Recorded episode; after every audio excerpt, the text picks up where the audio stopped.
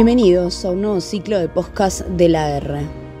Esta semana nos dedicaremos a conocer el desarrollo y el crecimiento de un negocio.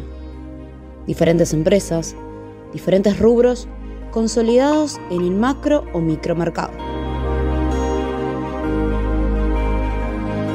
Ignacio Cabrera Casabán es socio de Celizano Delicias sin Gluten. Pizzas, panes, churros, alfajores y demás productos sin gluten. Cabrera nos relata cómo empezó el negocio, el crecimiento que tuvo y el alcance que hoy tiene el público.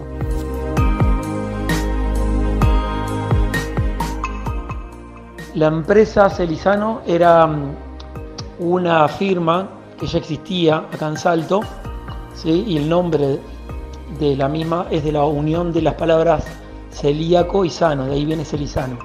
Era una pequeña roticería que vendía productos sin gluten a consumidores finales, o sea, a gente que quería consumir sin gluten, a celíacos, ¿sí? o público en general que le gustaban los productos sin gluten.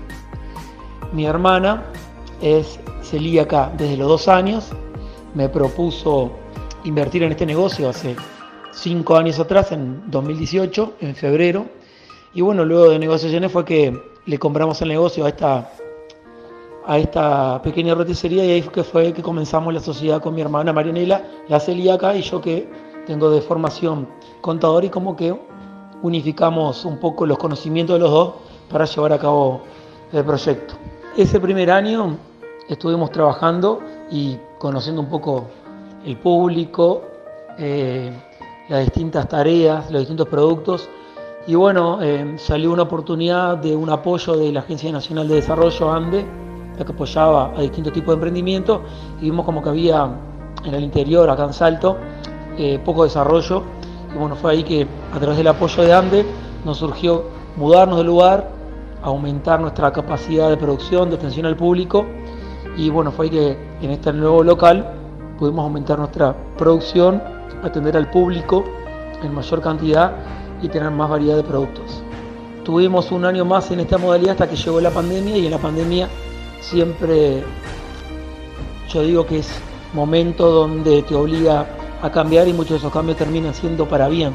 Bueno, en nuestro caso tuvimos que modificar la matriz nuestra que era vender al público, vendíamos vianda, tartas, tortas, chipá, alfajores caseros y nos reconvertimos y pasamos a ser de un comercio que elaboramos eh, a pasar a ser una pequeña industria como somos hoy en día, donde elaboramos básicamente alfajores en cinco variedades, pizzas en cinco variedades, chipá o pan de queso en siete variedades y churros, eh, todo sin gluten.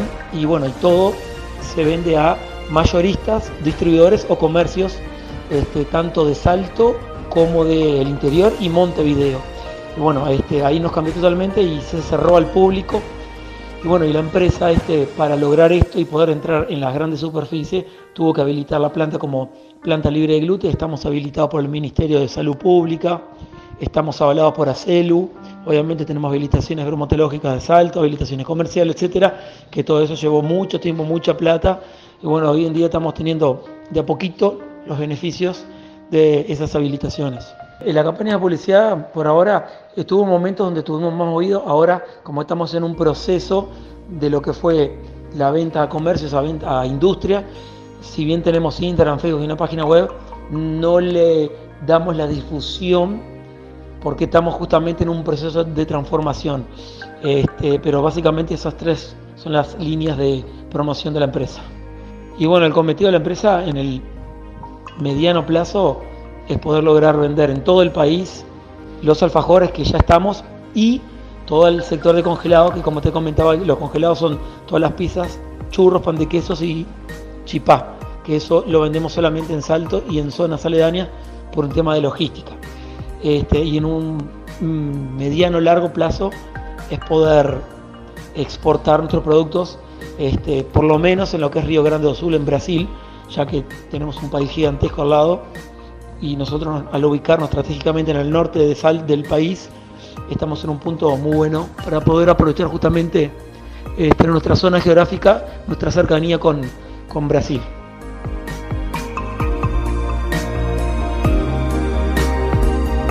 Cerramos este capítulo de los podcasts de la R.